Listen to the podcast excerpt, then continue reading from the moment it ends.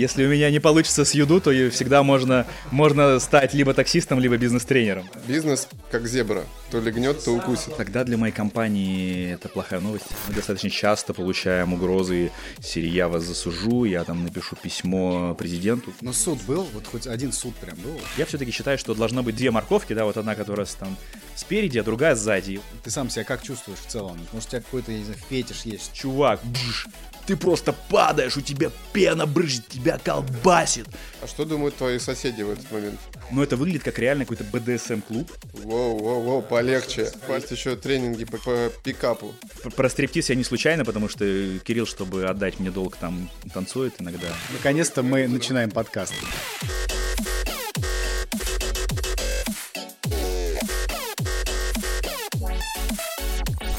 Ну что, Денис, привет. Привет. Мы тебя не случайно сегодня позвали в гости нашего подкаста. Кирилл сейчас расскажет, почему мы это сделали. Конечно. Так. Во-первых, потому что всех гостей этой передачи зовут Денис. И следующий гость просто, мне кажется, в мире IT больше нет Денисов, поэтому... Нет, нет, на мы найдем, мы найдем. Да, и ведущий тоже Денис. В общем, это первая причина. А вторая, на самом деле, Денис, очень простая. Ты делаешь замечательную компанию, замечательный бизнес, и с тобой интересно очень об этом поговорить. Кирилл, можешь не возвращать мне долг, не обязательно вот так вот листить, начинать, как бы я, я и так прощу тебе. Я не, думал, не, это будет не, не переживай, явно, да? Конечно. А что, что задолжал Кирилл, может быть? Он на, на халяву пользовался а я, сервисом? Я да? выполнил задание, да. И... Э, просто, да, он э, купил на сайте как исполнитель подписку и не заплатил за нее, и поэтому пришлось вот компенсировать как бы Я бонусами. целых два заказа взял бесплатно. Или да. накосячил где-то с ремонтом. Да. На самом деле... Ты, ты в какой да. категории, кстати, у нас? Э, а, я ремонт. Да, ремонт. Автомобилей. То есть ты после курьеров уже за up Слушай, ну, все-таки да? бы, мы все, все подкасты слушаем про саморазвитие. Я не могу долго оставаться на одном месте. Другое дело Денис. Да, я пока только осваиваю новое направление главное, для себя. Главное, Осваивать, типа, ты, ты читаешь, а, я думал, ты правила сайта изучаешь просто. Не, главное, пока, пока а так кто-то делает так, да. кстати, кто-то читает Знаешь, правила. удивительно, но да, я тоже всегда жил в такой парадигме, что mm-hmm. никто не читает эти огромные mm-hmm. талмуды, все ставят просто чекбокс, окей, я согласен, а, пока мы не поставили веб-визор э, mm-hmm. на сайт, и юрист э, в попытках доказать, что все-таки это очень важно, ну, как и любая да. юридическая работа, потому что я, я надеюсь, мой юрист меня не, не, не услышит, вот, зачем ему смотреть умное интервью со мной. Да, никто не услышит вот, не переживай, да. никто не смотрит. Ну вот, и, и я всегда жил в парадигме, что как бы юристы должны узнавать в самом конце, а, о каких-то продуктах. И чем по- mm-hmm. позже ты сказал о новой идее юристам, тем больше а, у тебя конкурентное преимущество перед... Э, э, тем больше шансов, что ты это запустишь, да? Да. Вот. И вот юрист как-то ко мне пришел и сказал, слушай, вот ты недооцениваешь и говоришь, что никто не читает термс, а вот на, смотри ролики. И прям нарезал мне несколько видосов из веб-визора, где реально пользователи просто сидели, читали, что-то выделяли, копировали. И, ну, оказалась значительная часть реально читает. Я не знаю в процентах, какая она, но это, конечно, не подавляющее большинство. Но... Слушай, а, кстати, интересно, вот у вас дофига уже пользователей, большая история, много лет. Был кейс, когда вы как-то ваши юристы, возможно, тот самый человек, как-то использовал это, и вы там, я не знаю, в, су- в суде выиграли что-то еще? Слушай, у нас, конечно же, очень часто э, ну, были к нам обращения, что если вы, ну, например, мы забанили исполнителя, особенно исполнителя, у которого уже был какой-то рейтинг и опыт, mm-hmm. и, например, еду для него был, там, возможно, основным источником дохода, mm-hmm. ну, либо значительным источником дохода. И, конечно, когда качество исполнителя падает, либо по каким-то иным причинам мы принимаем решение, чтобы его заблокировать, э, человек считает, что мы как бы являясь его якобы работодателем, не mm-hmm. имеем право просто так взять и отказаться от э, mm. сотрудничества с этим человеком. Одним днем. И да, и мы достаточно часто получаем угрозы серии «я вас засужу», я там напишу письмо президенту, кстати. Уже было были, такое? Были обращения, да, к президенту. Письма президенту? Там, ой, слушайте, чего только не было. Вот, и можно, можно весь подкаст э, обсуждать разные смешные истории. Но ну, и смешные. Был? один суд прям был у вас? Нет, нет, до суда не было ни, ни разу, ну, потому что... Внимание, уважаемые а... зрители, это ваш шанс прославиться. Потому что все-таки Едо — это информационная площадка, это да. не end-to-end сервис. Mm. И в этом плане мы ну, глобально мы не отличаемся ничем от любой доски объявления. Просто у нас немножечко модель потребления иначе mm. решается. Если на классифайдах вы ищете какие-то объявления, связываетесь напрямую с э, исполнителями либо с продавцами, то здесь обратная механика, вы пишете, что вам нужно, и проверенные, ну, либо непроверенные исполнители оставляют вам свои предложения, но все гражданско-правовые отношения возникают между двумя сторонами, мы являемся просто информационным сервисом. Да, мы даем определенные гарантии, мы очень много времени, внимания уделяем безопасности, у нас есть возможность проходить полную проверку профиля исполнителя с верификацией паспортных данных, с криминал-чеком, э, мы проверяем фотографии, э, делаем различные скоринги, как бы и явные, и неявные, э, ну, потому что, к сожалению, законодательство о персональных данных, оно не позволяет компаниям делать ряд очень важных проверок официально. Просто либо у тебя нет доступа к базам данным, либо ты не можешь это делать, там, например, без личного согласия человека. Вот. Но тем не менее, я, я, я всегда говорю, что наш основной конкурент это э, объявление на столбах. Угу. Вот, потому что мы не конкурируем с моновертикальными, с мультивертикальными агрегаторами, маркетплейсами, просто потому что рынок бытовых услуг настолько велик, там более 5 триллионов рублей в России. Это, ну, просто чтобы вы понимали, рынок e-commerce чуть э, больше 1 триллиона. И какая борьба идет на этом рынке. Подкаст записан при поддержке конференции по продуктовому маркетингу и росту продуктов Epic Growth Conference. Следующая конференция пройдет 14 октября в Москве. Есть билеты и на онлайн-трансляцию. Кстати, да, про рынок. Мы, мы будем сегодня это, динамику поддерживать. Да. Про рынок, смотри, интересно. Юду уже много лет. Сколько, кстати? Семь? Семь лет. Семь лет, да? Конкурентов у вас ну, вроде как не было так практически вот таких значимых и заметных нету. Наверное, Авито сейчас набирает а, обороты. Ну, там, во-первых, есть прямые конкуренты, вот, например, Профи.ру. У меня вопрос такой, вот про рынок сейчас. Э, вот за это время вы его еще не съели? То есть вообще еще объем есть у рынка? Или, в принципе, вы же там сейчас никому не говорите, но ищете всевозможные пути диверсификации, чтобы хоть как-то еще бизнес рос? Или еще там хватит на три года? Мы боремся за рынок в 5 триллионов, а там месячный GMV, а, то есть объем денег, который наши заказчики выплачивают нашим исполнителям, он превышает чуть больше 1 миллиарда рублей в месяц. А, поэтому, и при этом мы являемся крупнейшим, да, и мы вот недавно, ну как недавно, мы периодически там, э, с Егором Руди, это основатель профи Э, встречаемся за кальяном э, обсудить э, ситуацию на рынке. Помериться результатами. Да, по, не помериться, поплакаться друг другу о том, насколько сложный рынок и насколько много экспертизы требуется для того, чтобы делать там качественный продукт. И вот мы смеялись как-то год назад, что если сложить все агрегаторы, если сложить моновертикальные end-to-end сервисы типа там, Clean.ru, э, везет всем.ру, ремонтник.ру, ну, в общем, всех э, ребят, которые делают что-то либо в нескольких э, категориях, либо mm-hmm. в одной, то вот, ну, мы суммарно там, дай бог, достигнем 6, может быть, процентов. А, а вы там за Коляном, кстати, никогда не думали о слиянии, например? А, думали и думали не только с, с ребятами, потому что, а, ну, в целом ситуация на рынке, на российском рынке, российском венчурном рынке, она как бы не очень хорошая.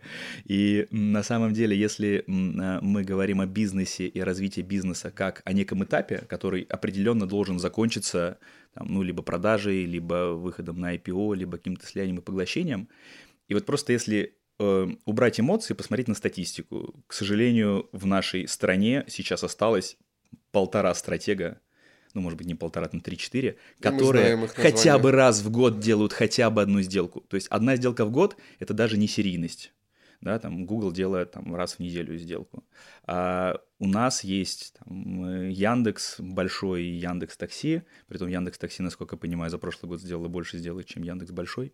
Э, есть там Сбербанк, и вот сейчас, который вступил в некую коалицию с Мейлом, а, есть э, там, из телекомов МТС наиболее активный. Собственно, все. И более того, а, там другие компании, ну, там чуть меньше, просто они, они не могут покупать крупные проекты. Если ты вырастаешь по капитализации там, больше, там, не знаю, 100 миллионов долларов, а, а ну, вы больше? тебя мы чуть меньше. Э, ну, есть же разные оценки. Конечно, я считаю, что мы сильно больше, вот, но некая там объективная оценка рынка. Вот мы, мы к моему там, э, великому счастью и сожалению в прошлом году попали в двадцатку самых дорогих IT-компаний. Так, а почему а, сожалению? По-моему, здесь только счастье должно а, быть. У меня, ты знаешь, у меня была всегда позиция такая, что вот в России предприниматель, он имеет условно два пути э, развития. Либо ты мега публичный, ты вот просто из каждого утюга, ты занимаешься нетворкингом, ты, поста... ты, ты пиаришь себя, свой продукт для того, чтобы, если что-то происходит внезапно, ты мог решить вопрос. Там условная история там с Овчинниковым и Додо Пиццей и вот там наркотиками, да, вот когда за тебя впрягаются журналисты и начинается история, что там за беспредел, почему мы тут бизнес прижимаем.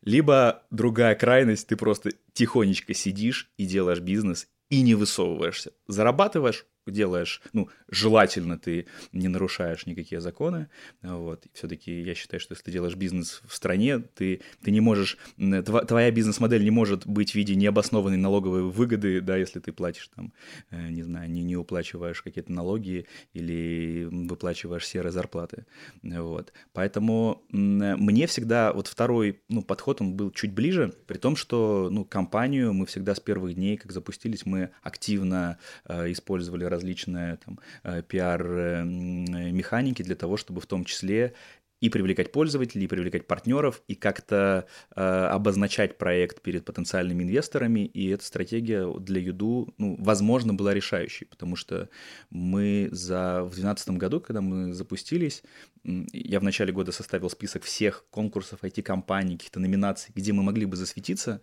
и большую часть из них мы выиграли, и это нам позволило очень быстро наладить э, общение с, с журналистами, которые стали про нас писать.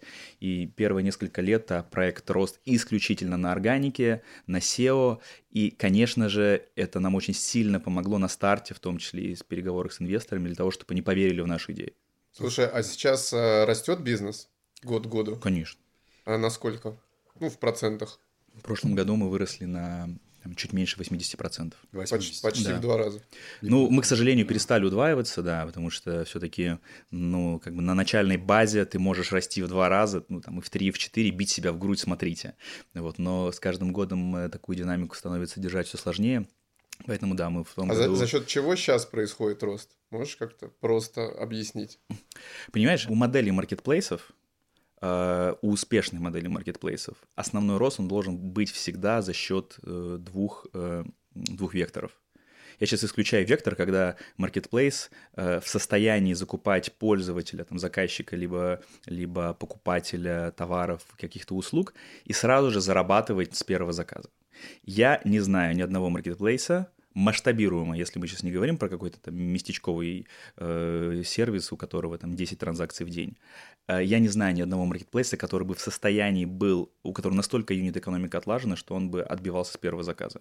Потому что, как правило, маркетплейс — это всегда очень низкомаржинальный бизнес. У нас маржа, она там еще в, в районе 10% может быть, там на какие-нибудь онлайн-услуги билета она может быть меньше 1%. И все маркетплейсы живут за счет того, что они возвращают пользователя, и они знают, что пользователь, который получил первый клиентский опыт успешный, он придет, например, в течение года еще два раза, или в течение трех лет еще три раза. И это они первый могут... вектор, извини, это ты сказал, что есть два да, вектора. это ага. вот это первый вектор, да. связанный с тем, чтобы постоянно возвращать и, и увеличивать частотность и ретеншн. И второй вектор — это органика, потому что в плане, в плане количество услуг, объема услуг или товаров э, маркетплейсу сильно проще, потому что э, с ним очень сложно конкурировать любым end-to-end сервисом или, например, в нашем случае сервисным компаниям. Ну, ни одна даже самая крупная сервисная компания, которая там, делает э, дома, ремонты в квартирах, она не в состоянии охватить даже там, 5-10% того спектра услуг, с которыми можно обратиться на еду. Более того, там, на еду у нас есть даже целая рубрика «Необычные сумасшедшие задания месяца», где ну, абсолютно невыполнимые задания люди публикуют, они находят исполнителей и с комментарием... А ну... Можешь какой-нибудь пример привести из Сейчас, такого подожди, задания? Подожди, я как э, человек из корпорации здесь должен завершить ответ на первый вопрос. За счет чего растете-то? Э, во два направления. Да. Два направления. Органика. Есть... У нас... То есть новых каких-то стримов у вас нету? А... Ну там B2B сделали Нет, нет, слушай, ну да. конечно, у нас... Я имею в виду, есть какие-то направления, которые вот сейчас там... Если... Как у Яндекса, эти... сейчас, извини, как у Яндекса, у Uber, знаешь, там еда сейчас драйвер да. роста, например, у них. Давно уже такси не растет, по крайней мере, у Uber. Угу. Вот у вас есть что-то, что сейчас гораздо быстрее, стремительнее растет, чем основной? А, безусловно, у нас есть регионы. Мгм. Учитывая, что мы до сих пор не федеральный сервис, а региональный, и монетизация Юду запущена всего в пяти городах, э, и у нас вся Россия — это некий челлендж для того, чтобы э, ну, попытаться хотя бы сделать так, чтобы вся Россия давала примерно 50% заданий, э, которые у нас генерируются в двух столицах. Доля Москвы я очень на это надеюсь, она сократится до там, 45-50%, это будет очень здорово. В принципе, ну, пару лет назад э, e-commerce рынок примерно так и делился у крупных маркетплейсов и интернет-магазинов. Слушай, у меня вопрос, вот э, ты очень близко мы под- подобрались к этому, мне правда прям интересно. Ну, честно, ты сейчас сам много работаешь или нет? Вот только по-настоящему, не вот этот социально одобряемый ответ, я работаю 14 часов в день, и считаю, что так можно достигать результатов, и я сам... Ты сказал, что по локти погружен, я в целом верю, но хочется понять вот по-настоящему, ты уже перешел вот эту фазу, когда ты, ну так, кайфуешь, да, ты там больше по интервью поездить, я не знаю, там какие-то встречи с ключевыми партнерами, но в операционку не залазишь, или ты прям по-настоящему каждый день в А, офис ездишь, там в операционке? знаешь, я, я очень много сам себе задаю от этого в- вопрос, а, и пока нет четкого ответа, потому что, ну, я думаю, предприниматели, которые сейчас слушают, они поймут, как бы бизнес, особенно на ранних стадиях, Да. это всегда некая амплитуда, это всегда некие этапы очень разные. И нельзя сказать, что, например, для первого этапа первых двух-трех лет свойственно там, фигачить и эм, там, по 15 часов ни с кем не общаться э, вот, и не давать интервью. Потом второй-третий год ты уже можешь э, э, выходить на ланч из офиса, ты уже можешь постепенно переходить с дошираков э, там, на какую-то более-менее цивилизованную. На да, дошираки да. с курицей? Да, надо да, добавлять какие-то туда сосисочки, например, молочные. Вот. И все, пять лет ты продержался, чувак, ты можешь выпускать свой инфокурс, ты можешь коучить. Ну, это же вообще классика, да? Если у меня не получится с юду, то и Нет. всегда можно, можно стать либо таксистом, либо бизнес-тренером, да, ну, в конце концов. Вот. А у меня нет на это ответа, потому что в разное, вот, вот, вот, например, сейчас, вот сейчас э, там у нас такой этап компании, когда этап компании, когда я максимально задействован, при этом э, по ряду причин, э, которые, как обычно, накапливаются и на тебя сваливаются в то время, когда ты абсолютно к ним не готов. Поэтому э, я не могу тебе ответить на вопрос, потому что оно всегда, вот как ты знаешь, э, ну, одно без другого не бывает. Да, Бизнес бывает... как зебра. Бывает, да, период. И что самое укусит. плохое, вот, вот да, она как зебра, но ты, блин, не Ты понимаешь, какая сейчас полоса. То есть иногда бывает, тебе кажется, она черная, а через пару месяцев возникают такие, блин, изменения ситуации, ты понимаешь, что, чувак, два месяца назад мы были на белой полосе, а вот сейчас реально, кажется, мы, ну, к нам постучали со дна, и как бы все. То есть прямо сейчас ты, в общем, там погружен, будь здоров, да? Ты знаешь, я погружен, будь здоров, но здесь же очень важно твое отношение к этому. Я точно ловлю себя на мысли, что условно пять лет назад я реально входил в состояние нервоза и очень сильно выгорал и переживал из-за менее, а, менее важных проблем. То есть я ловился на мысли, что в какой-то момент у меня, вот мы общаемся, и, и мне, ну, собеседник так на меня смотрит внимательно, я понимаю, что, может быть, я не знаю, там, ну, пролил что-то на лицо. Он говорит, слушай, а у тебя все хорошо? Я такой, да, да, да, все отлично. Вот у тебя просто, ну, глаз дергается, ты знаешь, такой, давно, ты уже полчаса вот просто вот так вот. Я такой, а, да, это, ну, нормально у меня бывает такое. Не-не, все классно, ребят, да, все замечательно.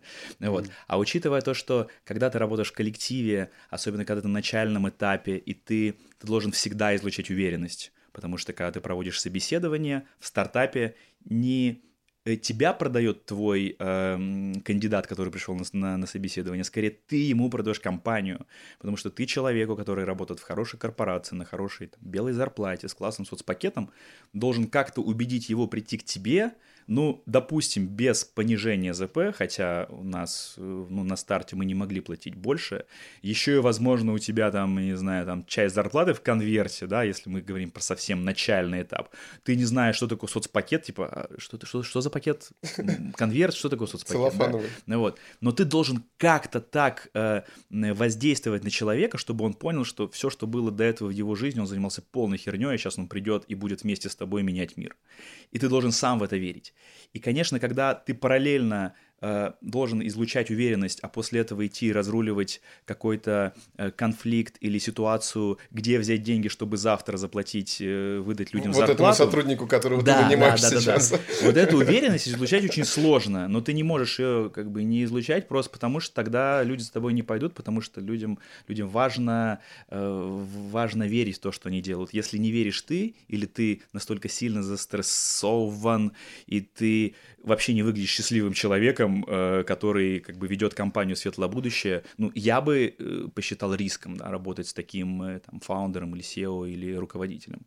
А, Поэтому тут вопрос не стало ли больше проблем, или стали ли они более там, крупными, там, судьбоносными, а то, что скорее я чуть проще стал к этому относиться, просто осознав то, что все, что бы ни происходило, оно всегда, как бы это банально не звучало, но оно реально делало нас сильнее, и дальше, ну вот, начиналась какая-то белая полоса. То же самое мне раньше очень тяжело было переносить, когда крутые сотрудники, особенно сотрудники, которые выросли рядом с тобой, или ты значительно повлиял на их рост, они уходят и уносят с собой какую-то важную экспертизу, либо вообще ты остаешься без компетенций, потому что у тебя э, эти компетенции были в единственном лице у того человека, который уходит. Я всегда очень ну, даже злился порой, да, на людей, особенно когда а, они уходили без предупреждения, просто ставя перед фактом. У нас было, к счастью, немного таких ситуаций, но они были.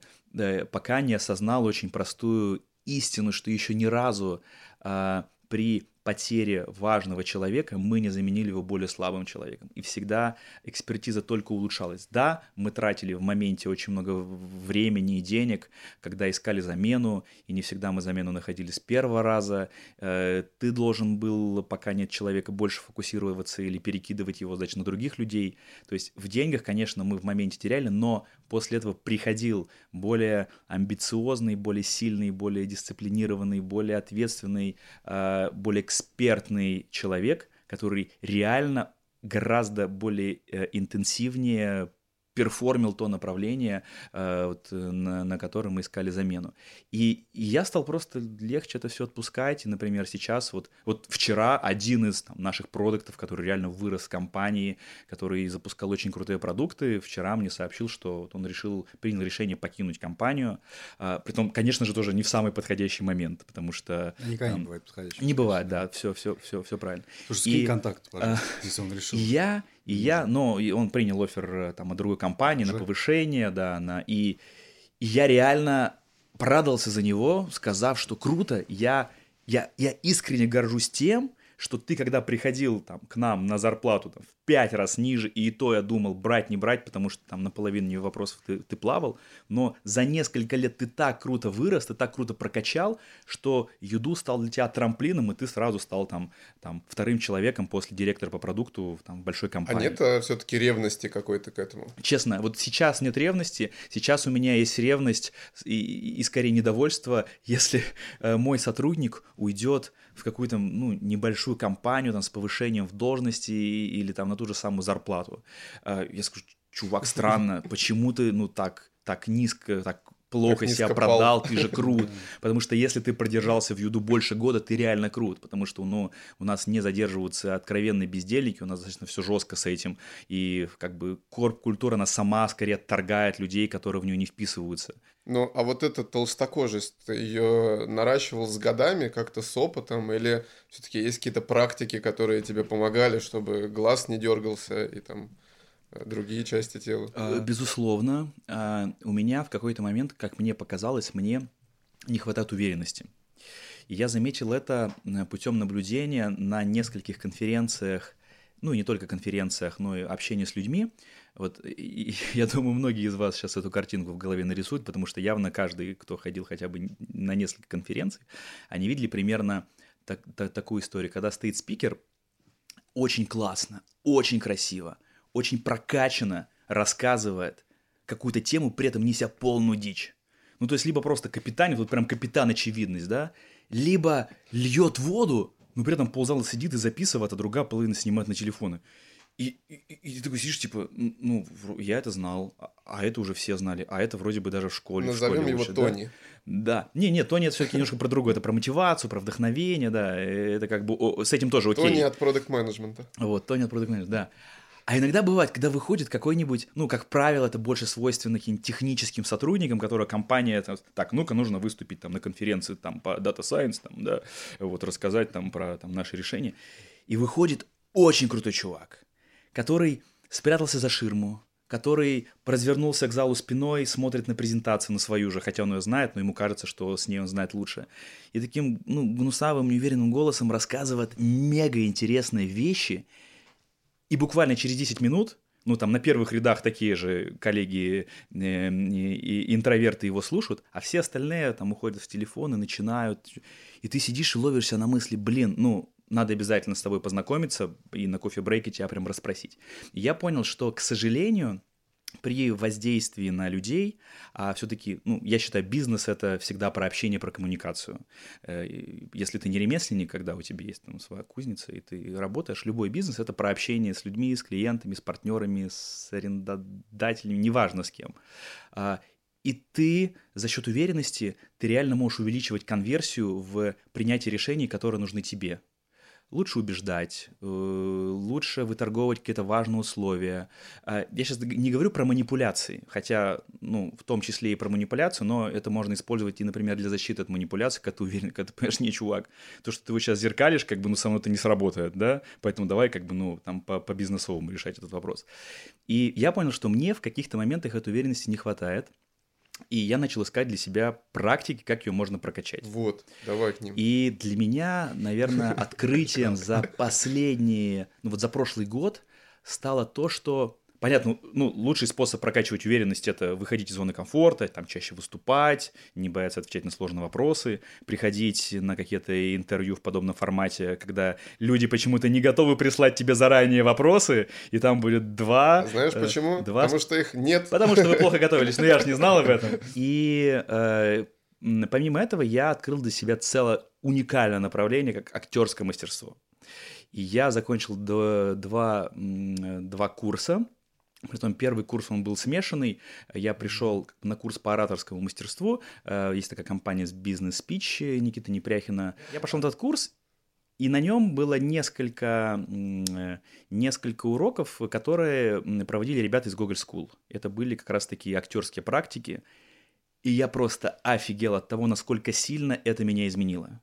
Потому что э, я, я посещаю периодически какие-то курсы по ораторскому, либо по по риторике, либо по публичным выступлениям, не потому, что я хочу чего-то нового научить, а просто потому, что для меня это хорошая возможность попрактиковаться. Я считаю, что это как мышца, которую, когда мы ходим в залы, поддерживаем, вот, ну, публичное выступление э, – это то же самое, та же самая мышца, которую мы должны прокачивать.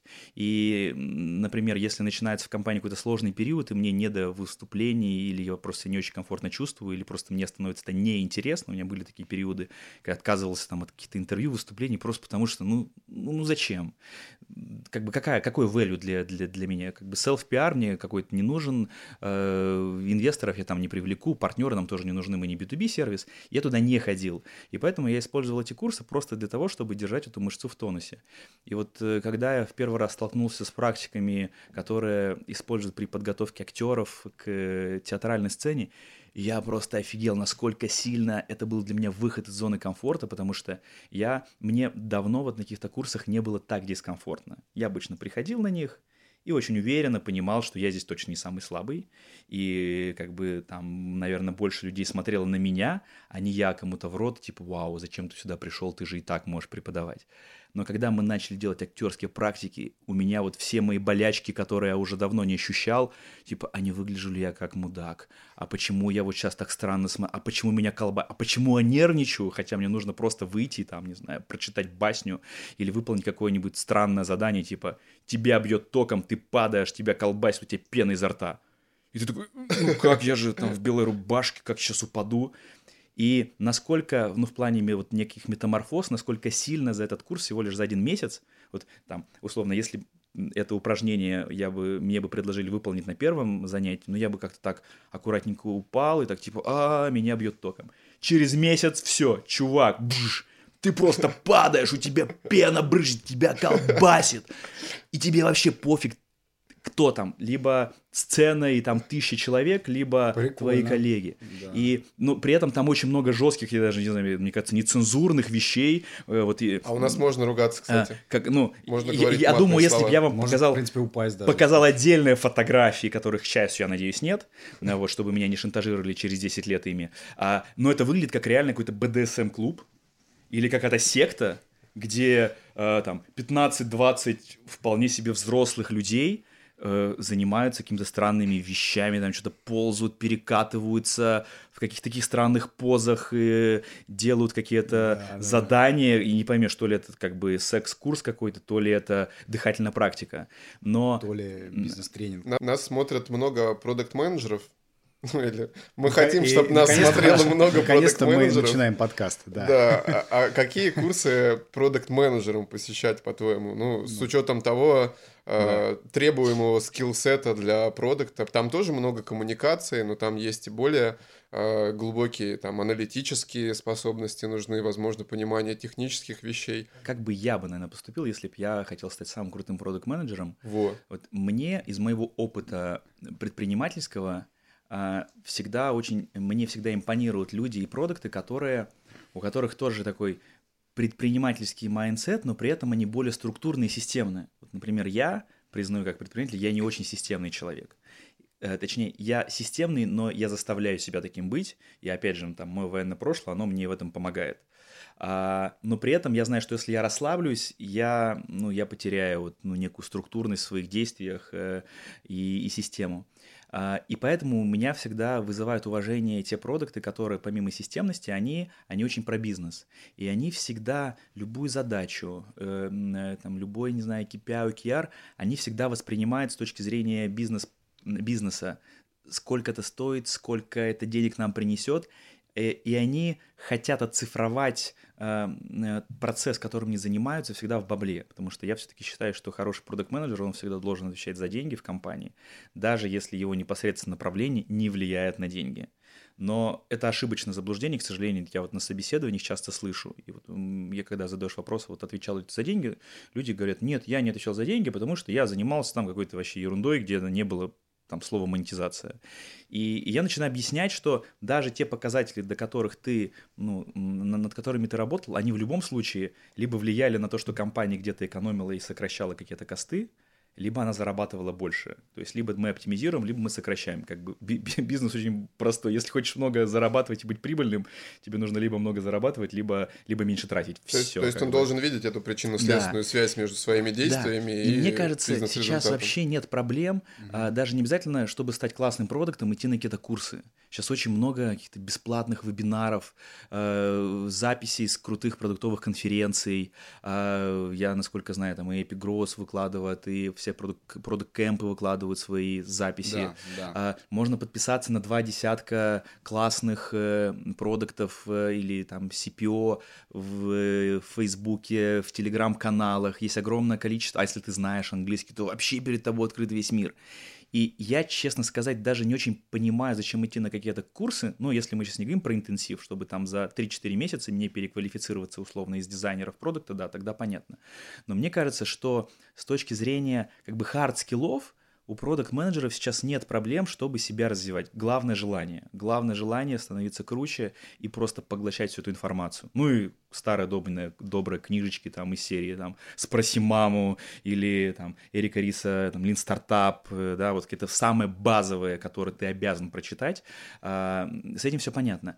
А вот чтобы стать реально крутым, мне кажется, нужно больше посещать бизнесовых конференций.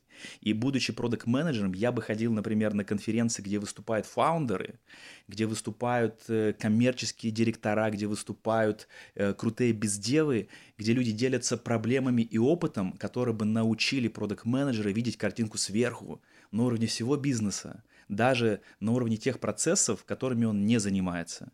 А, И я бы посоветовал э, вот, ну, фокусироваться в этом направлении.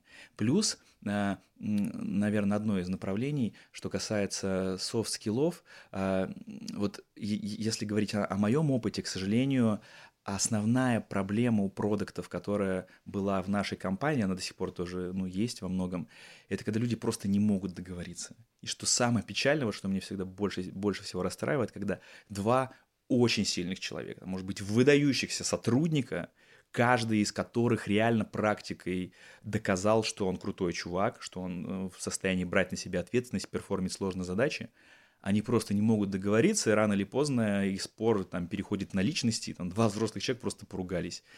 И вот ты по отдельности с каждым из них общаешься и понимаешь, что и он прав, и другой тоже прав. И реально непонятно, где та золотая середина. И э, просто э, приходишь к выводу о том, что э, ну, какую-то позицию в любом случае ты должен, ты должен принять, ну, либо заставить людей подраться, и там уж как бы выживет сильнейший. Вот.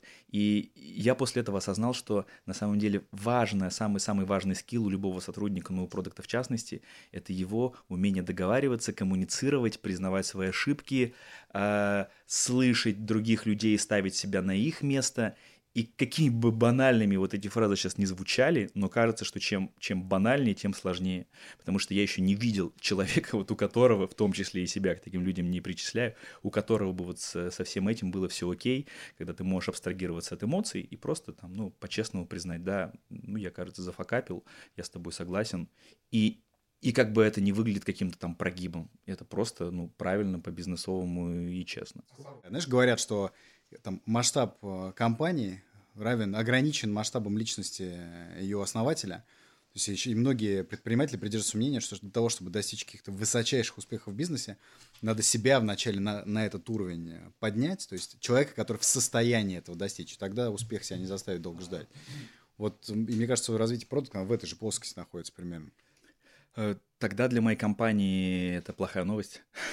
Если это действительно так. А, я думал, да, это я тоже наткнулся на эту фразу. И ты знаешь, я себя смог э, убедить в обратном, потому что ну, есть примеры абсолютно выдающихся компаний, которые сильно переросли основателей а, но при этом... А, а, например, ну просто интересно, вот есть у тебя какой-то пример? Вот, у меня, знаешь, я, да. я всегда, э, я вот у, у Миши Трутнева каждый раз, Миш, привет тебе, хочу спросить, я очень люблю, когда Миша выступает, потому что, мне кажется, это вообще ну, один все из, любят. из самых, из, из самых интересных э, ораторов на любой конференции. И вот Миша ни разу не произнес имя основателя компании Ultimate Guitar, угу. он всегда говорит founder, типа вот наш founder э, сказал, да, или там наш founder посмотрел и принял решение. И со стороны выглядит, знаешь, как будто такая секта, и и Его имя нет, главного сектанта даже не произносится. То есть это такой, знаете, сами знаете кто, который просто, ну, не, нельзя говорить, нельзя произносить а это имя в суе. Я не знаю, я, за, не, я за, вот хочу... В темной комнате за закрытой дверью сидит, ему, ему стучат, он записочку под дверью просовывает, и там написано, что нужно сделать. И еду еще заносит в комнату просто. Нет. Вот. И, Самое а, интересное, что нет. нет. А ты был нет. там? Нет. А кто, кто? Ты помнишь? А позовите Евгений... Мишу. Миш, приходи, я, будучи Миш, ор... организатором как бы данного подкаста, да, вот я приглашаю тебя стать следующим гостем. Э, ну, ты, конечно, не Денис, но я думаю... Сейчас Ultimate Guitar, кстати, собрал вообще всех селебов э, отечественного маленького рынка продуктов. Туда же Тимур Гаврилов ушел, это Лингва Лео. Туда этот Антон Крахмалюк, да, пошел, который... Что? Который, который что только который ведущий Epic Growth Conference. Который все сделал конференции, да, в России. А и почему там... ты еще на диване там сидишь тогда? А не, я тоже там. А не в Калининграде. Не, и туда еще... Короче, еще какие-то чуваки туда пошли, они прям массово, мне кажется, ну, нанимают. круто, А я, кстати, тоже, вот хорошо, ты хорошо заметил, Ultimate Guitar реально никто не, не, не знает, не помнит. Основателя? Его зовут Евгений Найденов. А, ты в курсе, Ну зачем ты вот разрушила вот эту вот ми- ми- мистику сейчас, которую мы тут сформировали? Но мир должен знать своих героев. Он есть, он вполне материальный, он действительно крутой чувак, очень харизматичный. Я с ним лично не знаком, но... Миш Труднев рассказывал. Ну, есть, как бы, не знаю, какие-то вещи, которые он инициирует, да? Ну, ты доверяешь тому человеку, Миша. который про него рассказал. Нет, конечно. Да это нет, Миша, да. Миша про него рассказывает, да. На самом деле, конечно, никто не сомневается. Жень, привет тебе. Но тут Вообще, ты как, вот если эту тему развивать дальше, пора все-таки тебя и так далее. Ну, давно тоже этим занимаешься. Любой бы уже там наверняка подвыгорел. Ты сам себя как чувствуешь в целом? Ты как тебя, что тебя драйвит уже на восьмой год подряд вот этим всем, даже больше вот этим всем заниматься? И не знаю, вот, там, сегодня ты что делал вообще, что тебе самому интересно еще осталось делать? И как ты себя там еще дальше заряжаешь? А, я чуть вернусь к предыдущему вопросу и, и давай, отвечу давай. на твой. Так мне, можно. мне вот недавно э, скинули цитату, кажется, Игоря Рябенникова. Он очень, как, как мне кажется, круто сформулировал. Дословно не скажу, но Да. суть примерно такая, что а, э, он говорил со стороны инвесторов, что если ты как инвестор инвестируешь в проект, SEO которого после этого там на следующий день пошел э, выступать на сцену, рассказывать, как делать крутые продукты, как привлекать деньги, как взаимодействовать с инвесторами, ты проинвестировал не в бизнес, а ты проинвестировал в, там, в лектора, да, или в оратора. И я больше разделяю вот эту позицию, потому что, э, ну, как бы зачастую кажется, что ну, некоторые коллеги этим увлекаются, Да. и просто теряя контроль или как-то, не знаю, не то, что отрываясь от земли, э, ну, их слишком много становится в медиа, как-то в каком-то публичной сфере, а мне кажется, что, ну, а предприниматели все-таки чаще должны слышать по показателям бизнеса, то есть круто, когда про тебя говорят, когда у тебя каждый месяц выходит релиз, твоя компания запартнерилась с тем-то, Мгм. э, компания привлекла раунд, компания вышла на IPO, компания зафиксировала там прибыль или что-то еще. И, и ты как SEO там даешь цитату и отвечаешь журналистам.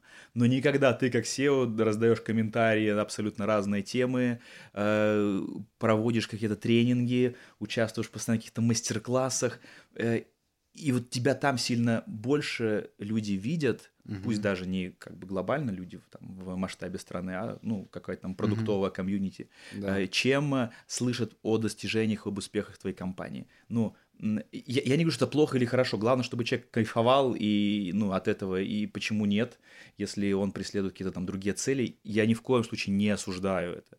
А, Но вот мне со стороны кажется, что и мне бы, например, хотелось, чтобы там, о моей компании говорили чаще, чем обо мне, либо обо мне бы говорили чаще в контексте успехов компании, а не в контексте того, что там я там пришел на какое-то там интервью и делюсь умными вещами и с таким наслаждением рассказываю о продуктах, как будто бы я знаю, как их делать. Видел э, у тебя ВКонтакте, все-таки Ага. мы немножко готовились. и я... ВКонтакте? Ты, ты не ослышался? Да, у, Серьезно, у? Дениса есть страничка ВКонтакте, и она И в Одноклассниках, довольно популярная. Там И даже в сервисе друзей, Футубра. Серьезно?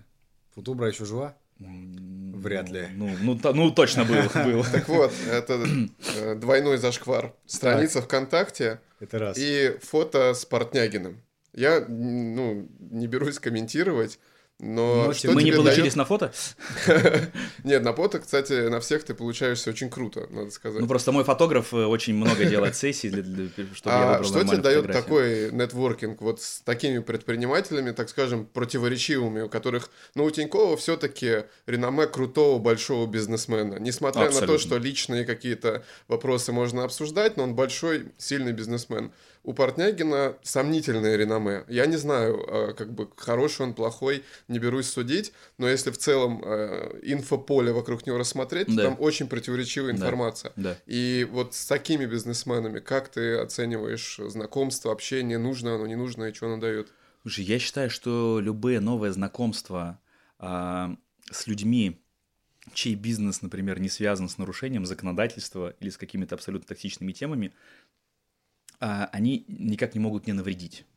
То есть, а, наверное, если бы ты делал какой-то совместный бизнес с человеком, а я вот, э, ну, так получилось, что там два моих проекта, они были там, с одним партнером, с Лешей Гедеримом, а, и мы как-то так друг друга нашли а, случайно, да, но, например, если бы вот меня иногда спрашивают, как найти партнера, я говорю, ребят, я не знаю, правда, потому что, ну, мне повезло, но, наверное, принципы плюс-минус те же, как ты ищешь сотрудника, просто там x10. Ну, ну что-то что близкое между наймом э, C-level менеджера и женитьбой на там, вы, вы, выбора спутника жизни второй половинки. А, поэтому э, я проповедую а, максимальную открытость и знакомство с людьми, которые как-то могут, э, ну, в идеале, которые создают для меня определенную ценность, либо я создаю для них ценность. И это может капитализироваться в виде чего-то нового. А, Например, э, ну, как мы познакомились с Димой, у них есть э, бизнес-клуб, меня пригласили выступить в этом бизнес-клубе, просто рассказать об истории Юду. Это абсолютно, ну, то есть я достаточно часто, там, ну, раз там, в месяц уж точно прихожу в какие-то бизнес-клубы, и есть две аудитории, которые мне всегда очень нравятся. И я всегда, когда меня приглашают выступить перед студентами, там, какую-то лекцию, на открытую прийти, я всегда соглашаюсь, просто потому что у меня есть офигенно домашняя заготовка, и, и я говорю, что, ну, я на пятом курсе бросил институт, и, как, и я принял решение не получать высшее образование просто для того, чтобы Отличная показывать, для студентов. показывать свои... Да, в этот момент ректор, который как бы сидит, он так смотрит на человека, который меня пригласил, типа, типа, как бы это согласовано. И я всегда перед студентами говорю, что, ребята, главное, чтобы вы чувствовали, ну, когда мы поступаем в институт, нам 16-17 лет. Как ты в этом возрасте можешь понять, кем ты хочешь стать? Скорее всего, там э, какие-то э, р, там нереализованные желания родителей, да, на это больше влияют. Э, и люди, как правило, неосознанно идут. Ну, посмотрите, у каждого есть друзья, которые э, не работают по специализации. Но почему-то, даже когда люди это понимают, они почему-то все равно продолжают вот находиться в этом статусе кво, типа, ну, я же уже нам на третьем курсе, и, типа, я вот пойду, получу образование, а дальше пойму, пойму, чем мне заниматься, или там найду второй. Но при этом я еще два года зачем-то потрачу впустую. И я всегда говорю, что я вот тот пример человека, который понял, что моя мечта с детства стать военным, как мой старший брат, как мой папа, но я начал фанатеть от другого ремесла, которое буквально за два года вообще изменило все мое представление о там, мире, о жизни, и я просто принял решение для себя кардинальное – во многом потому, что во мне такой юношеский максимализм, а вот эти амбиции, сейчас бы, может, этого не хватило. Я принял решение и ушел. И поэтому я кайфую выступать перед студентами, и второе, перед предпринимателями. Мне всегда очень интересна аудитория предпринимателей, потому что это удивительный лайфхак. А когда ты общаешься с предпринимателями и отвечаешь на их вопросы, ты, во-первых, отвечаешь на многие вопросы, ответ на которых ты не знал сам, и я не знаю, как это происходит, но вот у меня очень часто, когда я не могу решить какую-то проблему, но я, я, например, либо ну, даю какое-то вымышленное интервью, я иногда сам себя как бы вот, ну, беру себе интервью как журналист, например, перед сном и вот просто закидываю, а вот как вы вот спустя пять лет решили ту проблему, которая вот у меня болит сейчас? Ты так делаешь, да? Я так делаю, да. Притом у меня есть несколько типов журналистов, которые как бы, типа Дудя, который там начинает прям с цифрами, а насколько конверсию увеличить, а почему? Вот. И, и я иногда отвечаю себе, точнее, отвечаю тому журналисту вымышленному, и я потом такой, вау, так это же, это же почти, почти план, это уже, это, ну, как минимум какая-то гипотеза, которую стоит попробовать. Поэтому я иногда лучше структурирую свои знания, просто отвечая на вопросы. А так получилось, что самые интересные вопросы по бизнесу могут задать только предприниматели, у которых абсолютно такие же проблемы. Неважно, это предприниматели из IT, это предприниматели из реального сектора. И поэтому я всегда, а, если есть такая возможность и свободное, свободное время, я очень э, ну, люблю общаться с предпринимателями. И в прошлом году я даже не знал, что есть только бизнес-клубов. Вот я выступил там в четырех или в пяти бизнес-клубах, очень разных. Притом сам я состою тоже в нескольких сообществах.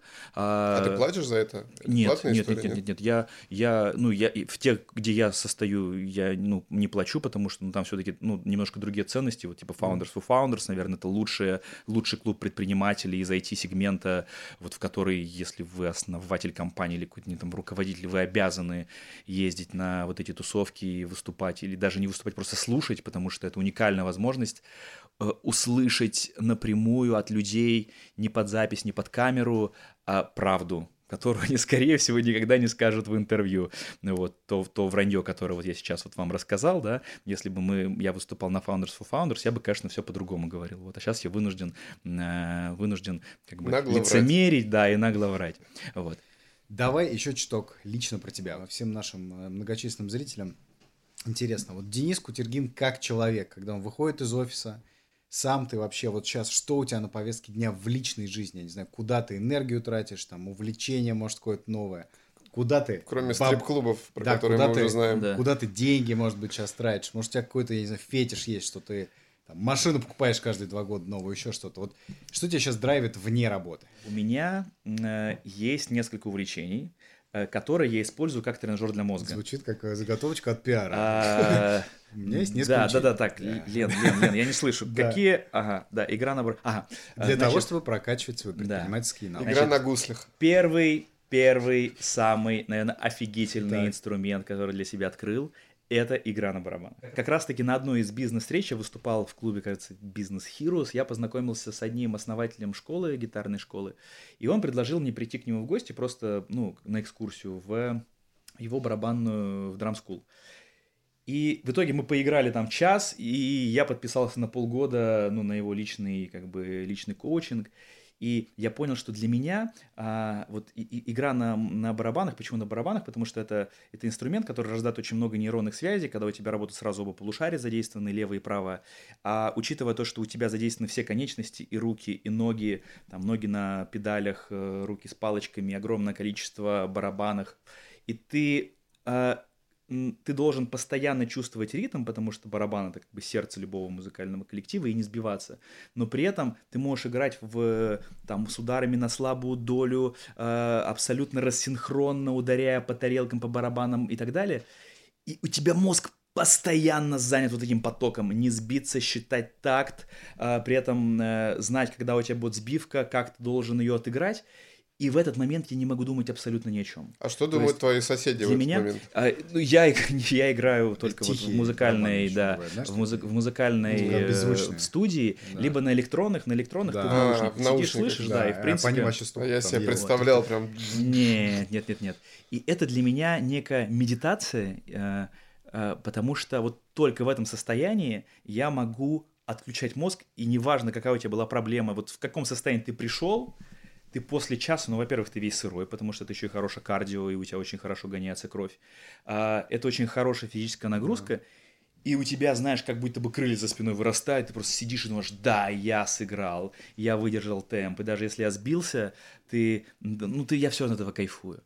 Поэтому, а, это музыка, игра на, игра, игра на гитаре и игра на барабанах, б, это спорт. Я достаточно регулярно бегаю, два раза в неделю, и для меня это тоже, ну, как бы во многом не для того, чтобы поддерживать э, как бы здоровье, просто э, я э, ну, мне хорошо думается, мне хорошо думаться, то есть я как-то концентрируюсь на каких-то хороших вещах, и я иногда специально выбегаю, то есть если у меня есть какие-то вещи на подумать, я их откладываю, и я знаю, что так завтра вечером у меня пробежка, я об этом подумаю. Ну что, вот мы очень логично подошли Абсолютно. к апогею нашей телерадиопередачи. Это конкурс. От тебя что нужно? Какой-то приз, который ты нашим э, зрителям предложишь. Возможно, из того, что мы сегодня обсуждали, возможно, нет. И какой-то вопрос, связанный с Юду, любой на вскидку, где есть какая-то цифра, которую не так просто прогуглить или угадать. Не знаю, давайте самое а, самое дорогое задание. Давайте, да, суммарно, вот за все время, какое задание было выполнено э, самым большим чеком. Итого, у нас задание исторически на юду. Какая была наибольшая сумма у успешно выполненного задания? Да. Кто ближе всех э, подойдет к ответу, да. получит... Тот получит не получилось. Так, да, да. А, ну, что-то хорошее такое, что людей, людей мотивировало, да? Давайте я пом... Ну, нет, не могу. Давайте, типа, э, Встре... я обед. угощу, угощу кого-то ужином. В Макдаке. И... Ну, ресторан выбираю я. В ресторан ну, выбираю я, извините. Ну, постараюсь там, не знаю, помочь, ответить на вопросы, может быть, там какие-то там э, Э, проблемы, если есть, и если вам кажется, что я почему-то компетентен э, в этих вопросах, то... Ограничения вы, по полу есть? Вы можете меня э, помучить. Отлично. Тогда, тогда решили. Консультация... Не, беседа, беседа. Консультация, не-не-не-не-не-не. Просто ужин, Нет, да, чисто с поболтать. Денисом Кутергиным. Да, да. Автору ответа, который максимально близок к правде. Денис, супер, спасибо тебе огромное. Было очень круто, очень интересно. Заходи еще. Ну, я особо не напрягался. Как... Да мы заметили. Спасибо да. большое, Все, ребят, было Всем спасибо, круто. пока. Пока.